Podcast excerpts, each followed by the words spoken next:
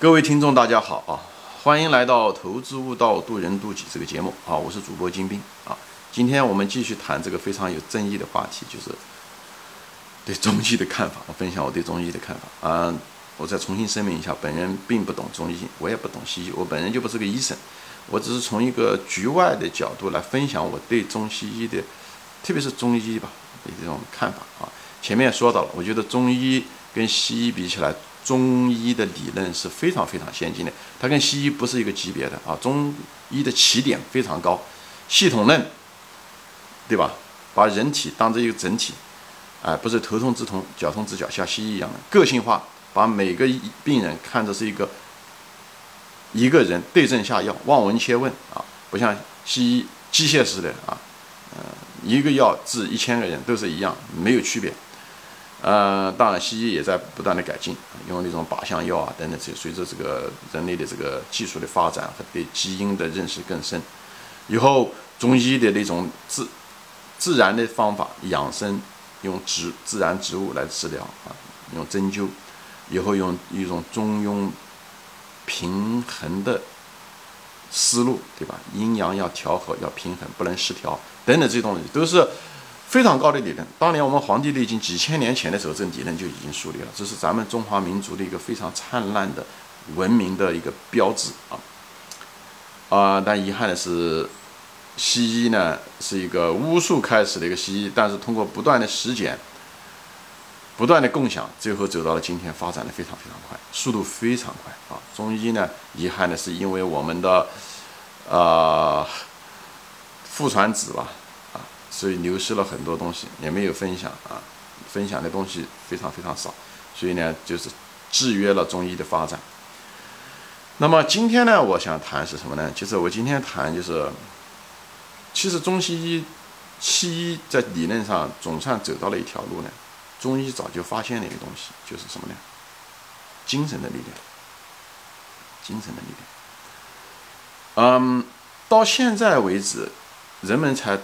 最近这几十年，人们才发现，就西方才真正的呃重视了，就觉得原来人的精神、人的情绪对身体是有巨大巨大的影响，对吧？我们压力大的时候，我们肠胃都不好，对不对？以前的时候认为肠胃有问题，实际上并不是肠胃，肠经肠胃纯粹是第二神经系统，实际上是，所以呢，你神经情绪不好，你压抑，最后的时候你身体不好，因为你有肠胃先坏。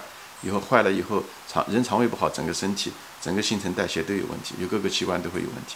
所以呢，西医总算是通过大量的实践和数据等等东西找到了这个东西，而这个东西在我们老祖宗好早以前就发现了这个东西。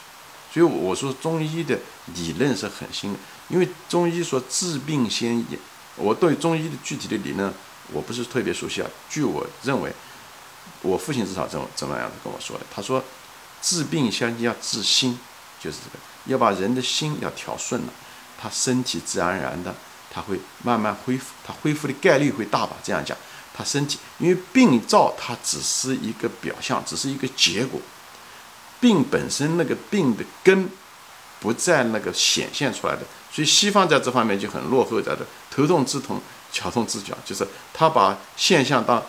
把本质跟现象分不开。那中医在通过他的理论，他能够知道根源在哪，病根在哪，那个一个病灶一个病根。所以在这方面，我觉得中医是很先进的，在这这些地方。但是渐渐的，西方开始认识到这一点，以后西医也开始不断的，他们也在演化，也不断的在往前推进。这他这么多年来一直在推进。所以中医呢，其实早就有这东西。但中医在治疗方法上面，确实是。无论是药物的作用方面，还是方面，确实是有限的。而且到底那个药，我就说中医的理论和它的实践方法。所以有的人说中医不好，他们是在实际上是在说这个中医的实践方法不行。以后呢，药效不行，疗疗效不行。以后呢？有的人甚至开始攻击你，是理论就没用，因为你既然有好的理论，为什么疗效不行？其实，但是我前面讲了，中医的这个，因为历史的原因啊，因为技术发展的原因，因为我们文化的原因，这两个是脱节的，这两个是脱节的。所以，虽然有一些好的中医名师也好，还是什么也好，也是只适用于某一个范围，只用于分用嘛，他也没办法像西医一样的那么样的有效果。因为现在中医一个最大的就是反对中医的一个最大的一个争议是什么啊？我觉得这点上面我是认同的，就是所谓的双盲试验。大家有兴趣可以翻一下啊，就是双盲试验。双盲试验就是说讲白了，就是如果大家不知道的，我可以说一下，就是说，他就是西方的时候，任何一个药，他说是好还是不好，他就是把这个药做成一个是真的，一个是假的，他看上去是一模一样的，这是第一盲。以后给了医生，医生也不知道这个嗯嗯嗯哪一瓶是真的，哪一瓶是假的，但上面都有标号。所以呢，最后的时候，以后给这个病人。给病人的时候，病人也不知道哪个是真的，是哪个是假的，这就是病人也不知道，医生也不知道，这叫双盲。那么最后的时候，把这些就会统计这个病人最后的，比方说多少天以后下来以后，这个病人有没有治好。那么现在到目前为止，中医还没有说哪个什么，从统计上面大概率上面没有说什么出现来说中医能够通过这个双盲试验，甚至做都不敢做。当然这里面有很多技术上的问题，对症下药也好，每个人都不同也好。等等，中医中药因为是一种呃药材的一种东西，也不容易做成那种双盲，不像西药那种东西是药丸式的。等等，这技术上是有一定的问题，但是这个东西到现在为止没有那么多研究下来，没有一个科学的一种方法，因为这个东西就是个大问题。这个这个东西是实实在在，咱们毕竟是本着科学的一个态度，因为双盲这个东西是个硬硬标准。双盲是个硬标准，就像一个武术一样的，对不对？你说你武术你会打，你你那么多招数，有什么九阳真经，你说那么多东西，最后你到那个上面去，你被人家一脚踹倒，那怎么说呢？说明你这种方法还是有问题。不说你理论吧，不说你九阳真经不行，至少你这种方法，你这种打法是不行的，这个是事实。这这个我们咱们得承认。你如果不承认这个东西的话，呃，那我不知道该怎么样回答这个问题。所以这个双盲这个东西就是。说白了就是打擂台，你上来你能不能够，对不对？你能撑得住人家打打击嘛？就这么回事。人家一拳下来，你能撑得住？你如果你撑不住，你说你的那个武术好，那说不过去的啊！你只能说你是个健身的运动，你不能说你是个武术，是个格斗的一种方法。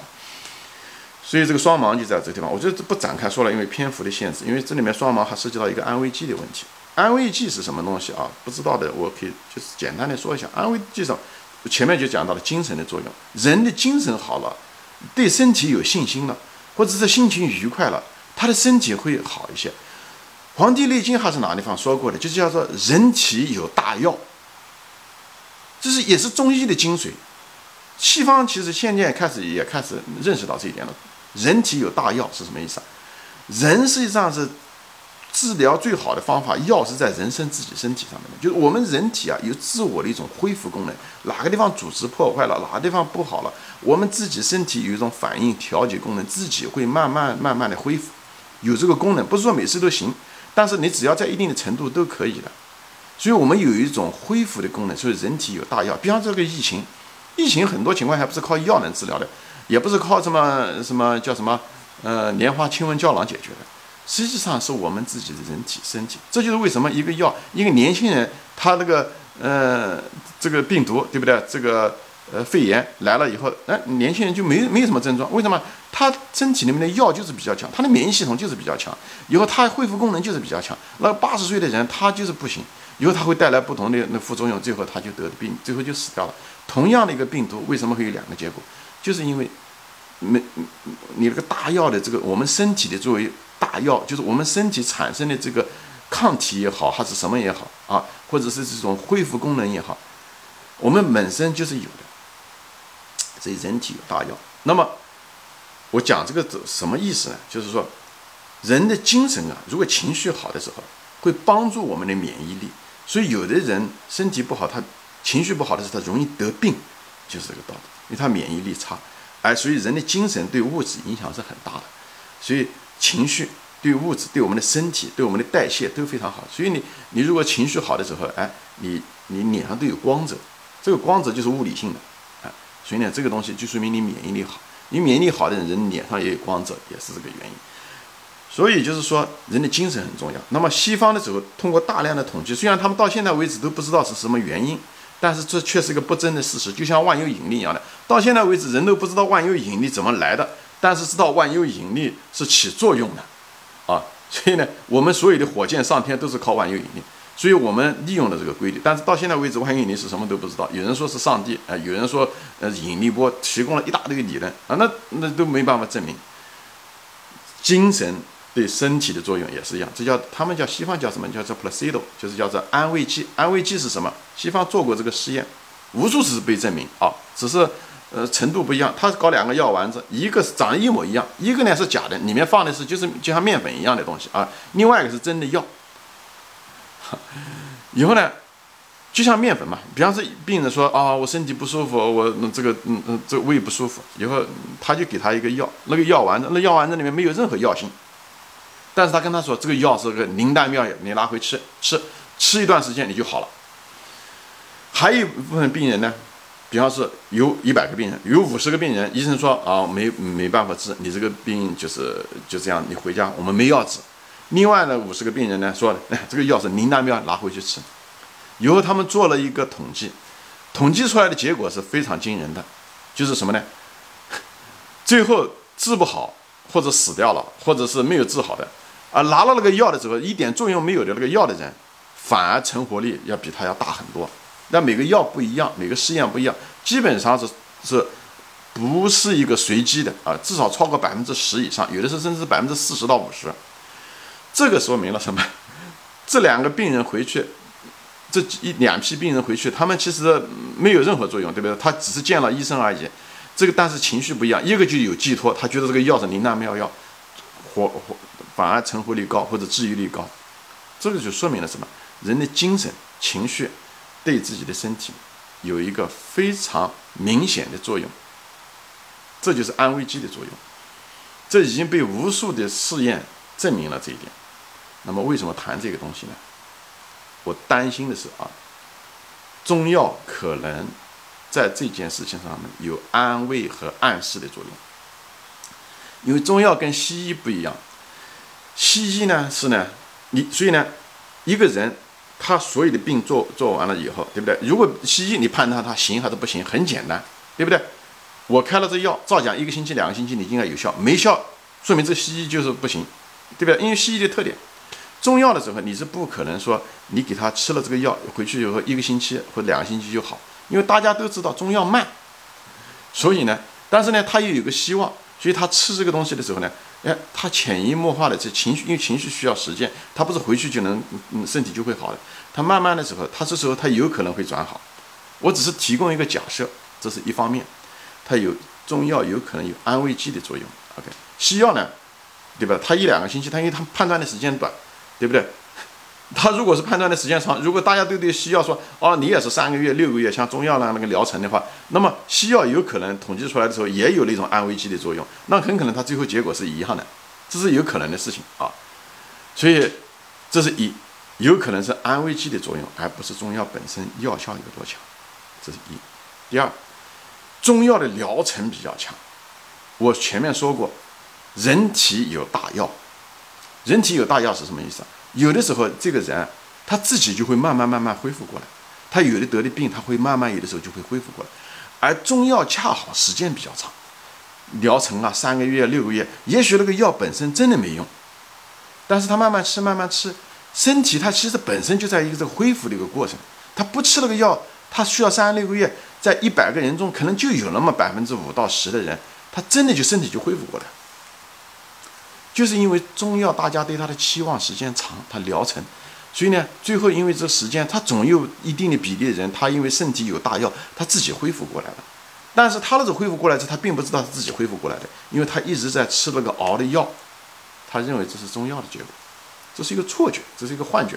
我不是说每个都是这样，但是我觉得有这种可能性。当然，我说这东西很多中医的人要打脸，但是大家冷静的想一下子，至少有这个因素在里面。